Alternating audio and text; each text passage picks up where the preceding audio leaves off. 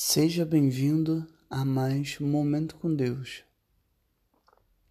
Ó, oh, que me abençoes muitíssimo e me alargues as fronteiras, que seja comigo a tua mão e me preserves do mal, de modo que não me sobrevenha aflição. 1 Coríntios capítulo 4, versículo 10.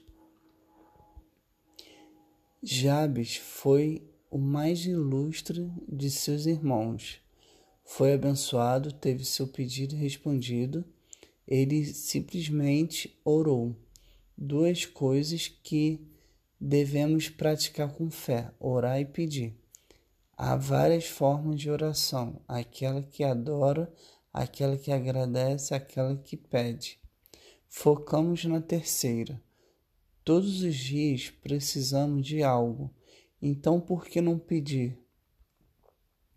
Quando fazemos a vontade de Deus, é como se depositássemos na poupança celestial e a qualquer momento podemos sacar. Vamos então ser usados como Jabes e pedir as bênçãos que nos pertencem.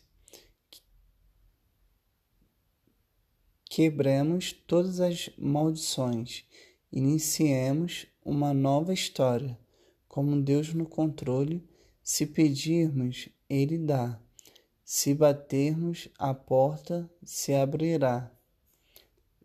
Lembremos que todo o que pede, recebe.